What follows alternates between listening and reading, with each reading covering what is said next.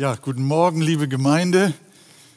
Auch von mir aus Ich freue mich, dass ihr da seid und äh, ihr habt auch den Frühling mitgebracht.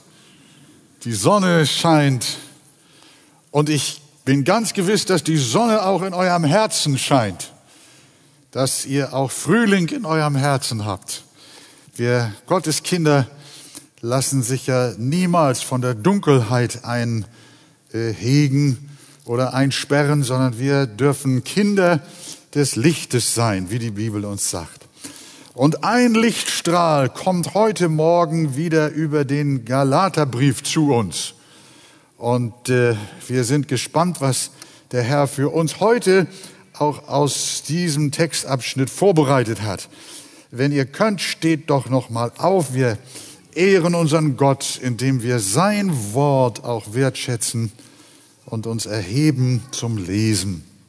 Galater 4, Vers 21 bis Vers 31.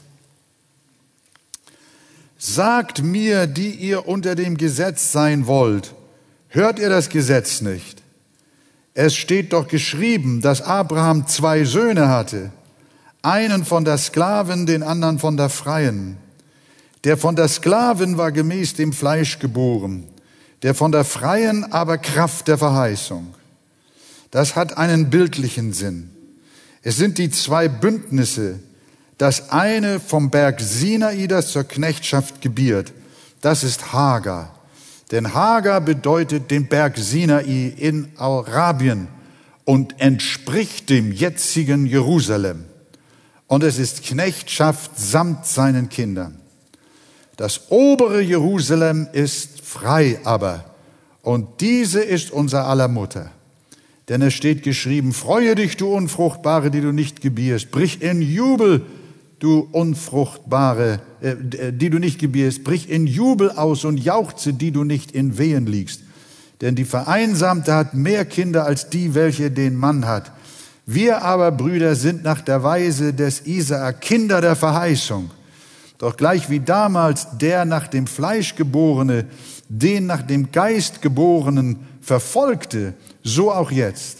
Was sagt aber die Schrift? Stoße die Sklaven hinaus und ihren Sohn, denn der Sohn der Sklaven soll nicht erben mit dem Sohn der Freien. So sind wir also, meine Brüder, nicht Kinder der Sklaven, sondern Kinder der Freien. Amen. Danke, wir nehmen Platz miteinander. Paulus äh, äh, hat hier noch ein letztes Mal das Thema äh, der Gerechtigkeit aus Glauben und nicht aus Werken äh, im, innerhalb des Galaterbriefes. Aber bis hierhin hat er ja immer und immer und immer wieder uns quasi dasselbe gesagt. Der Mensch wird nicht aus seinen Werken, aus seinen Mühen und Anstrengungen gerecht. Er wird nicht selig durch das, was er schafft und was er leistet und was er bringt, sondern er wird selig allein durch das Vertrauen, den Glauben auf Jesus Christus, der an unserer Stelle stellvertretend für uns alles erfüllt hat, was wir nicht erfüllen können. Er ist unsere Hoffnung. Er ist unsere Gerechtigkeit. Unsere Gerechtigkeit, die vor Gott gilt, haben wir nicht aus uns selbst, sondern die haben wir geschenkt bekommen durch unseren Herrn Jesus Christus. Wir können vor Gott, dem Vater, bestehen, nicht aus uns selbst und aus eigener Kraft und durch das, was wir getan haben, sondern wir können vor ihm nur bestehen durch das, was unser Herr Jesus Christus für uns gewirkt und getan hat. Amen. Das ist nochmal ganz komprimiert zusammengefasst das Evangelium. Nicht Werke, sondern Glaube. Und nun kommt er mit dieser Sache noch ein weiteres Mal.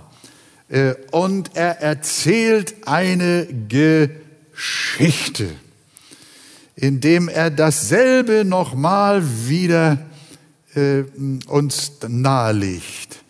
Äh, du hast Hoffnung, auch wenn du der allerelendeste Mensch bist, wenn du ein Taugenichts bist, wenn dein Leben zerbrochen ist und du keinerlei äh, Kraft hast, dich auch aufzurüsten. Ich habe hier einen fetten Satz geschrieben.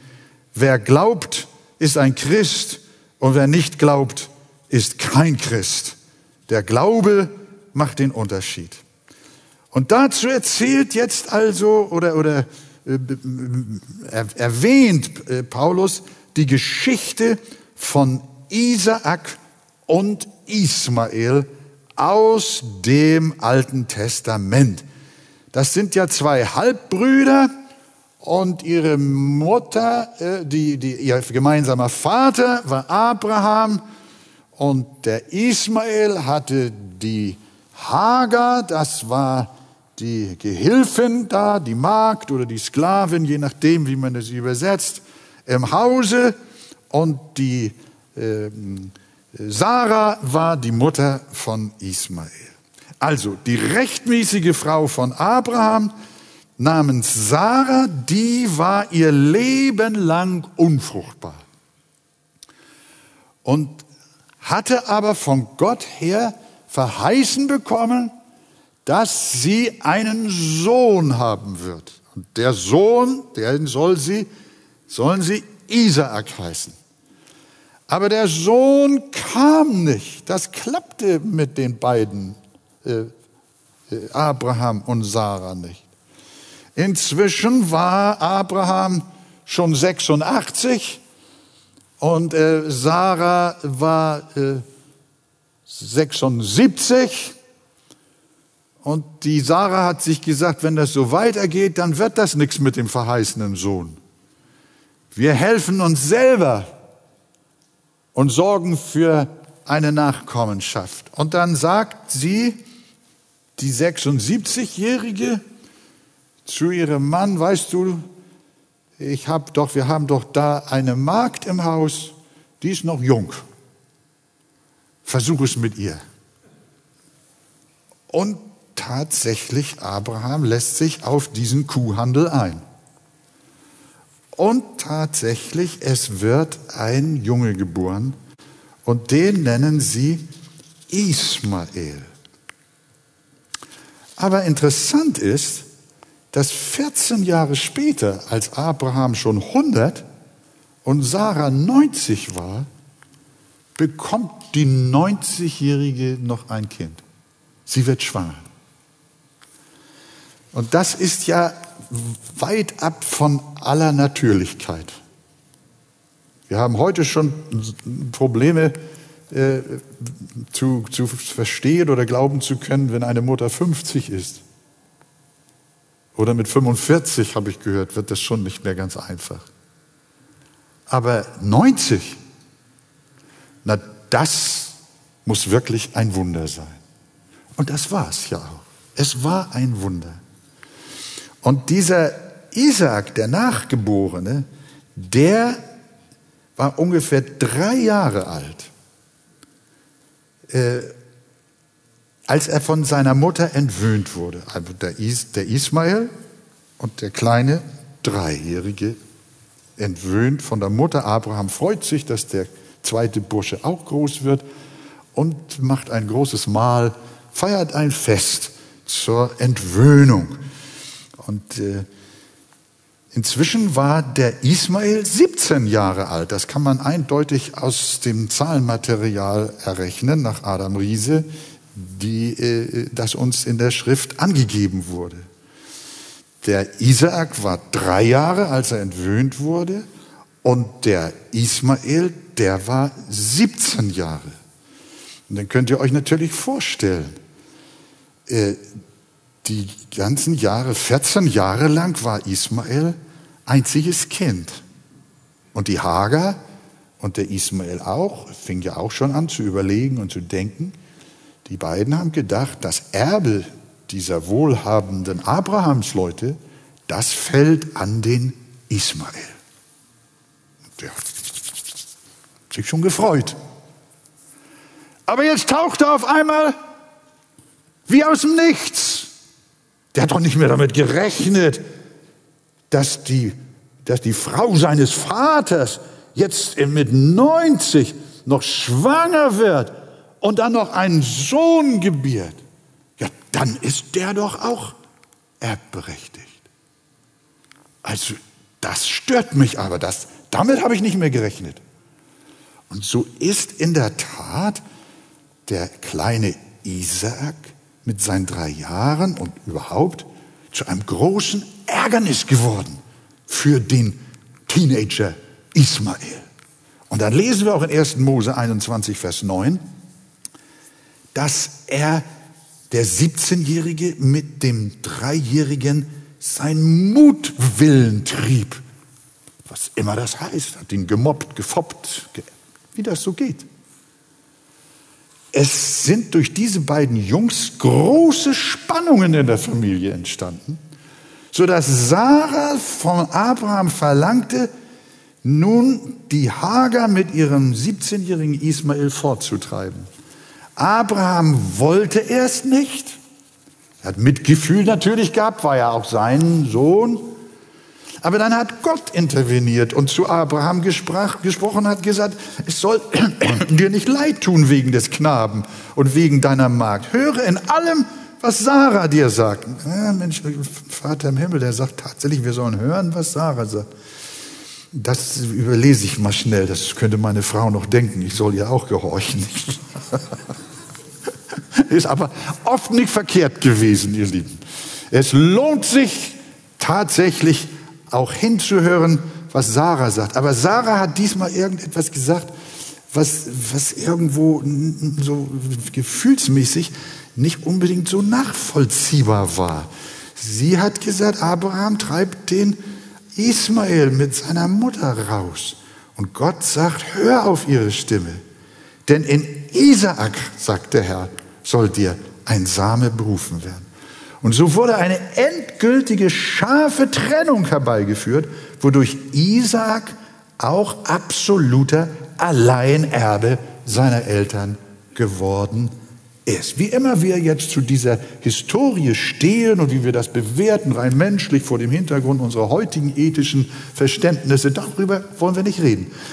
Paulus benutzt diese Geschichte nun dafür zu zeigen, so wie der eine Sohn von der Magd mit dem Sohn der Sarah absolut nicht klarkommen und wiedereinander sind. So ist es mit dem Fleisch und mit dem Geist. Sie sind gegeneinander. So ist es mit der Errettung aus Werken und aus Glauben. Diese beiden gehören getrennt. Die sind wie Feuer und Wasser. Die sind wie Licht und Finsternis.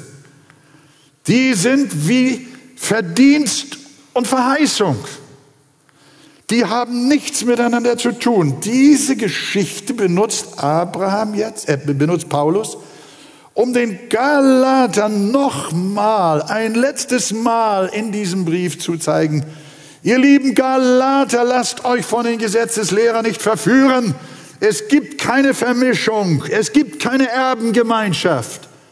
Nur der Sohn der Verheißung, nur was aus dem Geist geboren ist, wird den das Himmelreich ererben.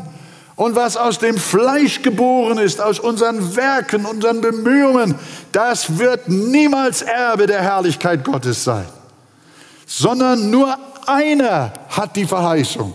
Und das ist der Sohn der Verheißung. Und das ist das, was Paulus den Galatern anhand dieser Geschichte noch einmal klar machen wollte. In Vers 23 sagt er, der von der Magd war gemäß dem Fleisch geboren, der von der freien aber Kraft der Verheißung. Ismael war eine menschliche Idee und setzte auf die natürliche Gebärfähigkeit von Hagar. Ismael steht dafür, was Menschen aus eigenem Willen und aus eigener Kraft zustande bringen. Für ihn, für den Ismael gab es kein vorhergehendes Wort Gottes. Der Ismael wurde nicht durch Verheißung Gottes angekündigt.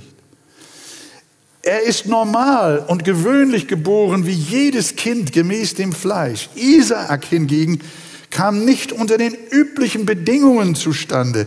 Er hatte eine Mutter, die war ihr Leben lang unfruchtbar und nun war sie 90 Jahre alt. Aber sie hatte eine Verheißung. Sie hatte ein Wort von Gott, eine Zusage und das machte den Unterschied. Ismael war natürlich geboren und Isaak war ein Wunder Gottes. Die Lehre daraus, will jemand gerettet werden, geht das nicht auf natürliche Weise. Nicht dadurch, dass du in die evangelische, katholische oder freie kirchliche Gemeinde als Mitglied eintrittst. Das geht nicht dadurch, dass du durch irgendeine Entscheidung Christ wirst rationeller Art. Das geschieht nicht durch menschliches Wollen oder Bemühen, sondern nur durch ein übernatürliches Eingreifen Gottes. Und das nennt die Bibel Wiedergeburt. Und die kommt durch das Wort Gottes. Der unvergängliche Same, wie die Bibel es sagt. Das ist das Wort Gottes. Die Wiedergeburt kommt durch die Verheißung zustande, die jemand aus der Bibel liest oder hört und sie glaubt. Wer wie Abraham und Sarah der Verheißung glaubt, der wird gerecht. Wer sich aber selbst helfen will, der geht verloren. Zwei Welten, zwei Reiche. Und die sind nicht miteinander zu vermischen. Gott helfe uns auch, wenn es noch liebe Menschen gibt, heute hier oder draußen mit uns auch durch die Elektronik oder wie man das heute sagt, äh, verbunden ist. Ich möchte euch, lieben Freunde, sagen, überlegt euch genau, wie wollt ihr in das Reich Gottes eingehen? Wie, wie willst du das tun? Du denkst, du kommst an die Himmelstür und dann steht da jemand und sagt, warum willst du rein? Und du sagst, ich bin doch, guck mal, was ich alles im Leben geleistet habe. Ich habe niemals jemandem was Böses getan. Habe weitgehend auch nicht gelogen. Manchmal konnte ich es nicht vermeiden. Ich habe, bin meiner Frau treu gewesen, habe meine Kinder wohlwollend erzogen. Ich habe sie immer versorgt. Und ich bin auch zur Kirche gegangen. Ich habe auch ab und zu in der Bibel gelesen. Ich bin getauft und konfirmiert. Inzwischen bin ich auch geimpft ich, ich habe alles, Herr, ich, guck mal, so einen guten kriegst du nicht immer. Dann musst du wissen, dann, wenn du so auftrittst, dann bist du Ismael. Dann bist du Hagars Sohn. Und der führt nicht in die Freiheit. Dann willst du auf natürliche Weise durch deine Kraft und durch dein Schaffen willst du den Himmel erreichen und sagst, Schaut her, wie gut ich bin. Und ich sage dir, die Tür geht zu.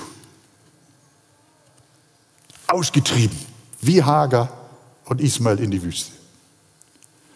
Aber wenn du kommst und die Tür geht auf und du wirst gefragt, warum willst du rein? Dann sagst du, ich weiß auch nicht warum. An mir ist nichts Gutes. Ich habe so viel Mist im Leben gebaut. Ich habe so versagt. Ich bin so kaputt und so elend. Ich habe so viel gesündigt. Ich, ich kann es vor mir ausspucken. Wenn ich das alles bedenke, über meinem Leben steht nicht Erfolg, sondern nur Misserfolg, nur Versagen. Ja, und jetzt? Warum willst du hier rein? Auf welcher Basis? Ja, ich habe nichts. Aber ich habe gehört, da ist Jesus. Und dieser Jesus Christus, der Sohn Gottes, der, der hat für mich alles vollbracht, was ich in meinem Leben nicht schaffen konnte. Ich habe gehört, dass das, was er geleistet hat, das darf ich mir anrechnen. Und ich glaube an ihn. Und ich möchte nicht um meinetwillen, sondern ich möchte um Jesu willen in den Himmel. Und dann geht die Tür auf und sagt, komm rein, du Gesegneter des Herrn. Dir sind deine Sünden vergeben. Das ist der Unterschied. Das eine ist Isaac, das andere ist Ismael. Der eine ist natürlich geboren und der andere ist ein Wunder. Jetzt geht Paulus noch weiter und sagt in Vers 24 bis 25, wenn ihr das mal in eurer Bibel noch mit mir noch mal lesen wollt, ihr schaut mal genau rein, das ist jetzt ein Vers, da müssen wir genau Acht geben, damit wir nicht fehlgehen. Dies sind nämlich die zwei Bündnisse. Das eine vom Berg Sinai, das zur Knechtschaft gebiert, das ist Hagar. Denn Hagar bedeutet den Berg Sinai in Arabien und entspricht dem jetzigen Jerusalem. Es ist in Knechtschaft samt seinen Kindern. Der Berg Sinai steht für Hagar und wurde in Jerusalem weitergeführt. Das, da sind wir eigentlich so ein bisschen verwundert, dass Paulus die Linie von Hagar zu Ismael und dann zum Berg Sinai in der Wüste und dann nach Jerusalem führt und sagt, dass auch Jerusalem, das jetzige Jerusalem, dem Berg Sinai entspringt. Und sagt auch, das jetzige Jerusalem führt in die Knechtschaft.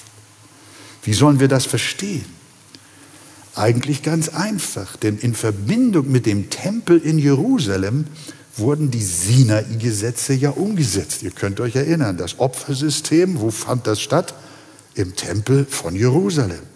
Die Zeremonialgesetze, die Tage, die Speisen, die Feste, die Waschungen und Reinigungen, die Sabbate, alles wurde in, von Jerusalem aus in der Hoffnung ausgerichtet, auf diese Weise mit religiösen Formen vor Gott gerecht werden zu können. Aber das war eine Täuschung. Mit all ihren religiösen Bemühungen landeten sie in der Knechtschaft, im Pharisäertum, im Pharisäertum von Jerusalem. Alle drei, Hagar, man könnte auch alle vier sagen, Hagar, Ismael, Sinai und Jerusalem stehen also für Knechtschaft. Für die Knechtschaft und den Fluch unter dem Gesetz. Das mag uns wehtun. Wir haben ja, wir beten ja auch für das irdische Jerusalem, für die Menschen, die dort wohnen. Aber interessant ist, dass die Bibel an keiner Stelle das jetzige Jerusalem als heilige Stadt bezeichnet, sondern Paulus sagt, Jerusalem zurück zum Sinai, Hagar. Das ist eine Linie. Das ist Knechtschaft, Verlorenheit, Hoffnungslosigkeit. Durch Gesetz wird keiner selig. Aber jetzt kommt Vers 26 und sagt, das obere Jerusalem aber ist frei. Das jetzige irdische Jerusalem ist nicht frei, das ist Knechtschaft.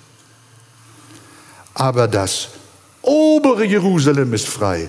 Und dieses ist die Mutter von uns allen. Ein gewaltiger Satz.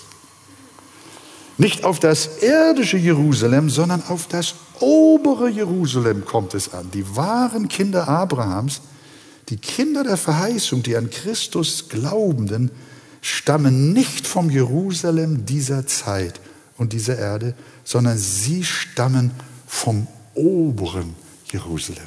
Paulus äh, hat also die zweite Linie und sagt, da ist Sarah, Isaak und dann kommt das obere Jerusalem.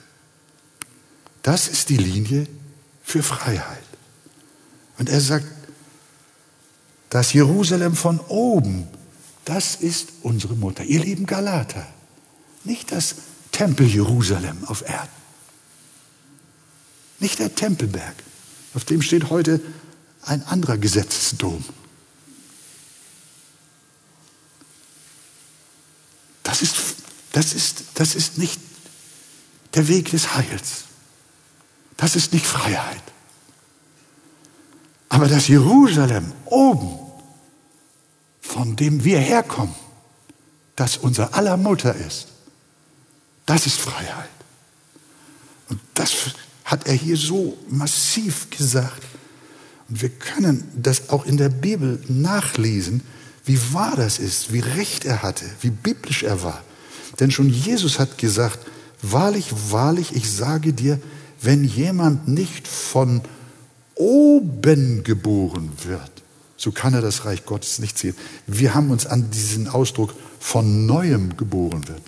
Aber ich habe mal in dem griechischen Wörterbuch nachgeschlagen und das griechische Wort Hanotev mal herausgesucht, was hier gebraucht wird. Und da habe ich festgestellt, dass erst einmal von oben steht, oben, oben, oben, oben. Und ganz zum Schluss unten steht auch neu. Also die erstrangige Übersetzung muss heißen, wahrlich, wahrlich, ich sage dir, wenn jemand nicht von oben geboren wird, so kann er das Reich Gottes nicht sehen.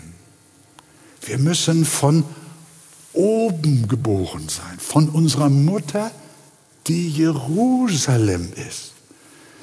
Das ist es. Wir sind Kinder des neuen Jerusalem, wiewohl Christus im irdischen Jerusalem gewirkt, dort unser Heil erworben hat und dort auch die erste Gemeinde entstanden ist und man insofern vielleicht auch von respektvoll von einem irdischen Jerusalem sprechen kann, wie ich schon sagte, für das wir beten und das wir auch im Herzen haben. Und doch, sagt Paulus, dieses Jerusalem ist nur gleichzusetzen mit dem fleischlichen Israel, mit, mit äh, Hagar. Und das dürfen wir, müssen wir verstehen. Ich erinnere mich, als wir einmal nach, das erste Mal nach Jerusalem fuhren, das heißt, ich bin auch nur einmal dort gewesen, da saßen wir in einem Bus, einem kleinen Reisebus, und dann hieß es, nachdem wir im Land schon waren, am See Genezareth, und dann hieß es, jetzt geht es hinauf nach Jerusalem, liegt ja auf der Höhe. Und dann hat der Reiseführer in seinem Rekorder vorne das Lied äh, angespielt und gespielt, Jerusalem, Jerusalem, Jerusalem. Kennt ihr dieses gewaltige Lied? Und da war so in meinem Herzen, ja, und das, irgendwie hat man Wehmut gehabt. Jetzt geht's nach Jerusalem und wir waren, wir waren ganz aufgeregt und wir waren andächtig und wir haben uns so gefreut auf, auf Jerusalem, das alte Jerusalem. Aber dann kam in meinem Herzen, wie wird es erst sein, wenn wir nicht das jetzige Jerusalem ansteuern, sondern das himmlische Jerusalem. Halleluja. Von wo wir herkommen. Das jetzige Jerusalem steht für Gesetz und für Hoffnungslosigkeit. Aber das neue Jerusalem, das steht für Freiheit. Gott hat seine Kinder von oben gezeugt und sie sind von oben geboren. Das ist gewaltig. Jerusalem ist für Paulus die Stadt der Gesetzesreligion und nicht die Stadt der Glaubenden. Die Stadt der Glaubenden ist das obere Jerusalem. Ihre Sehnsucht geht nicht nach der sogenannten heiligen Stadt auf dieser Erde, sondern ihre Sehnsucht geht nach dem himmlischen Jerusalem, ihre Mutter, die Mutter der Glaubenden, ist Jerusalem. Und das ist unsere Heimat. Obwohl Abraham, das muss man auch mal sehen, obwohl Abraham bereits im verheißenen Kanaan war, Gott hat ihn ja aus Ur in Chaldea rausgeführt. Und er wohnte schon im verheißenen Kanaan, im verheißenen Land, in Zelten wohlgemerkt. Obwohl er schon das Land der Verheißung auf Erden hatte, sehnte er sich nach mehr als nach einem irdischen Vaterland. Er verstand die Verheißung Gottes an ihn, die ging viel, viel weiter als ein irdischer Landbesitz. Epheser, Hebräer 11, Vers 10. Denn er wartete auf die Stadt, der Abraham, welche die Grundfesten hat, deren Baumeister und Schöpfer Gott ist. Und so ist es mit allen Gläubigen. Sie sehnen sich nach mehr, sehnen sich mehr, nicht mehr nach einer religiös heiligen Stadt hier auf der Erde, sondern wir lesen in Hebräer 11, diese alle sind im Glauben gestorben, ohne das Verheißene empfangen zu haben, sondern sie haben es nur mit ihrem Glaubensauge von ferne gesehen und es willkommen geheißen und bekannt, dass sie Fremdlinge und Wanderer ohne Bürgerrecht sind auf Erden. Wir sind Fremdlinge ohne Bürgerrecht hier auf Erden. Darum trachten sie nach einem besseren, nämlich einem himmlischen Vaterland. Darum schämt sich Gott ihrer nicht, ihr Gott genannt zu werden, denn er hat ihnen was denn? Eine Stadt bereitet. Von dieser himmlischen Stadt redet Paulus. Von diesem Himmel, von dieser Herrlichkeit spricht er, wenn er sagt, das obere Jerusalem ist unser aller Mutter. Von dort her sind wir geboren. Darum schreibt er auch in Epheser 1, Vers 3, gepriesen sei der Gott und Vater unseres Herrn Jesus Christus, der uns gesegnet hat mit jedem geistlichen Segen. Von woher? In den himmlischen Regionen in Christus Jesus. All unser Heil, all unser Segen, alle Heilsgüter empfangen wir nicht von dieser Erde, von keiner noch so berühmten Stadt auf dieser Erde, sondern unsere Heilsgüter empfangen wir von oben, aus dem Himmel, aus dem Jerusalem von oben. Halleluja. Sagt doch mal Amen. Das ist gewaltig. Man kann sagen, Isaak ist vom Himmel und Ismael ist von der Erde. Bist du vom Himmel? Vom himmlischen Jerusalem, das deine Mutter ist? Oder bist du ein Naturkind? Das reicht nicht. Und hier sehen wir das. Alle unsere Segnungen kommen vom Himmel. Wir tragen sogar den Namen dieser himmlischen Stadt. Habt ihr das gewusst? Ich möchte euch mal so ein bisschen Appetit machen. Wer überwindet, sagt die Offenbarung 3, Vers 12, den will ich zu einer Säule im Tempel meines Gottes machen. Das meint jetzt hier die Gemeinde. Und er wird nie mehr hinausgehen. Auch wunderbar. Und ich will auf ihn den Namen meines Gottes schreiben und den Namen der Stadt meines Gottes, des neuen Jerusalem. Wenn ich euch jetzt so anschaue im Geist, nicht im Fleisch, ich schaue euch im Geist an und ich sehe euch und an euch ist geschrieben der Name Gottes, Jesus Christus. Aber an euch lese ich auch das himmlische Jerusalem. Ihr seid Kinder des oberen Jerusalems. Halleluja. Ihr seid Bürger dieser gewaltigen Stadt. Ihr seid nicht Kinder von Los Angeles. Ihr seid nicht Kinder von Peking. Ihr seid nicht Berlins Kinder. Ihr seid nicht Kinder von London oder Paris. Egal, egal, egal, welche Stadt ihr nennen würdet. Wir sind nicht Kinder irgendeiner Stadt dieser Welt, auch nicht des jetzigen Jerusalems, sondern wir sind Kinder Jerusalems, die da droben ist. Das ist unsere Mutter. Halleluja. Oh, darf ich weiter predigen? Ich wünsche euch von Herzen, dass ihr das aufsaugt. Paulus war voll davon. Mit solcher Nachricht, mit solcher Botschaft begegnet er den ins Zweifeln und ins Schlingern gekommenen Galatern. Ihr seid Kinder Jerusalems. Und wir sehen auch in 21 Vers 2 Offenbarung, da heißt es, und ich, Johannes, sah die heilige Stadt, das neue Jerusalem von Gott aus dem Himmel herabsteigen, zubereitet wie eine Braut für ihren Mann geschmückt. Was ist das anderes als die Gemeinde des Herrn? Es ist seine Braut. Das obere Jerusalem ist Jesus und seine Gemeinde. Johannes wiederholt das in Vers 10 noch einmal und sagt, er, der Engel, brachte mich in Geist auf einen großen und hohen Berg, Halleluja, und zeigte mir die große Stadt. Und jetzt kommt es, das heilige Jerusalem, die von Gott aus dem Himmel herabkam.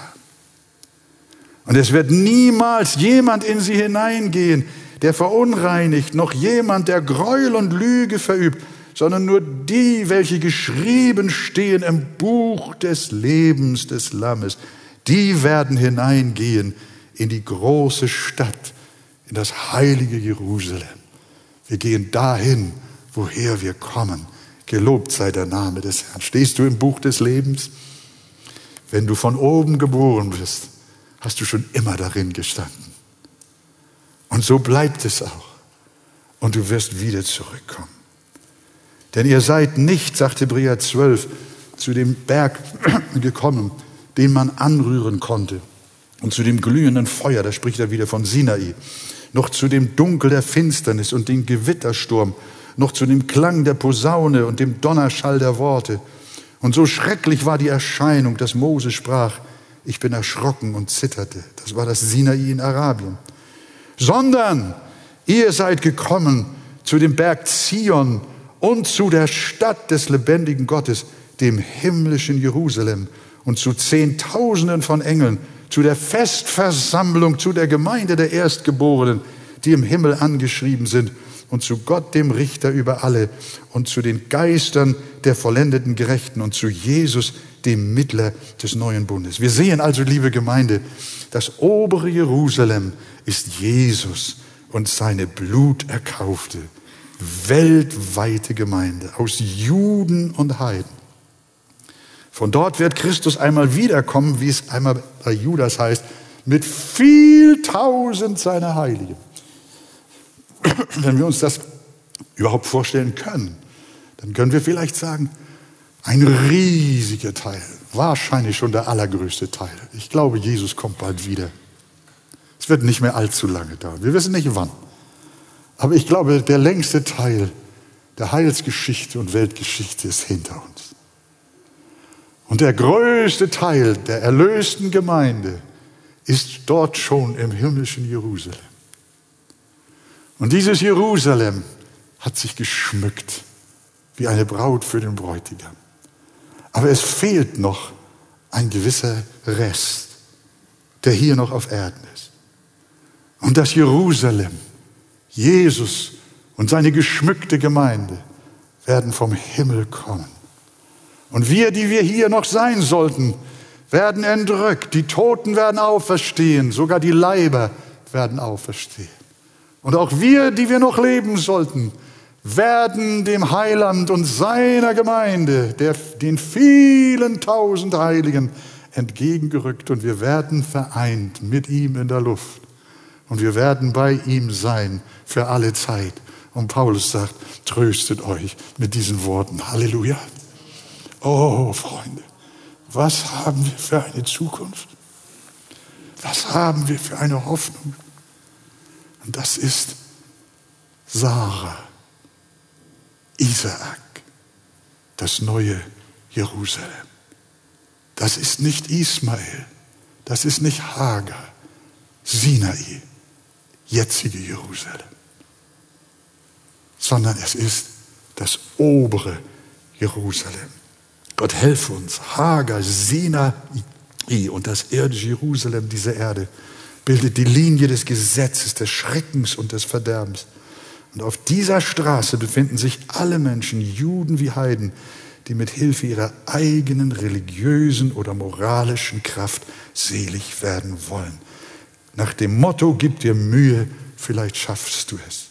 Das ist Ismael, der in die Knechtschaft hineingeboren wird. Aber die Linie, die in die Freiheit der Kinder Gottes führt, zum Heil und zum ewigen Leben, geht über Sarah, Isaak und das obere Jerusalem.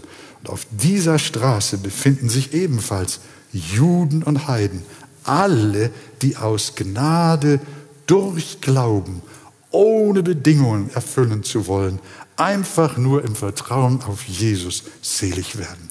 Und das ist Isaak, der Sohn der Verheißung. Und die, die in seiner Linie stehen, die sagen, unser Bürgerrecht aber ist im Himmel, von woher wir auch den Herrn Jesus Christus erwarten als den Retter. Freut ihr euch auf Jesus, auf den kommenden Heiland. Halleluja.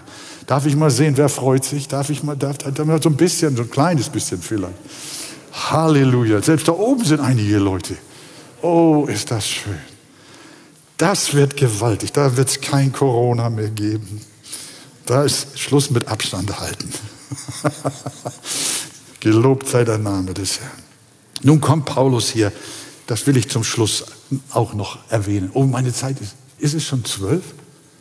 Oh nein, aber schnell noch. Vers 27 bis 28. Denn es steht geschrieben, sagt Paulus jetzt, Freue dich, du Unfruchtbare, die du nicht gebierst. Brich in Jubel aus und jauchze, die du nicht in Wehen liest. Denn die Vereinsamte hat mehr Kinder als die, welche den Mann hat. Wir aber, Brüder, sind nach der Weise des Isaak Kinder der Verheißung. Wir aber sind nach der Weise des Isaak Kinder der Verheißung.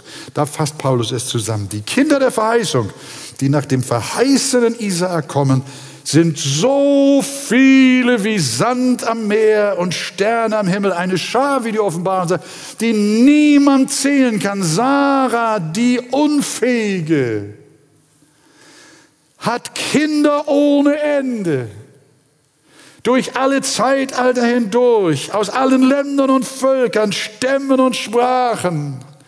Das größte Volk, das es je in diesem Universum gegeben hat, ist die Gemeinde des Herrn. Es steht von ihr auch geschrieben, sie ist eine kleine Herde hier auf Erden. Aber ich sage dir im Himmel, da sind die Millionen, da sind die Milliarden, da sind sie alle aus allen Zeiten, aus allen Ländern, aus allen Gegenden dieser Erde. Sie versammeln sich dort und sie sind mit Jesus vereint im himmlischen Jerusalem. Gelobt sei der Name des Herrn.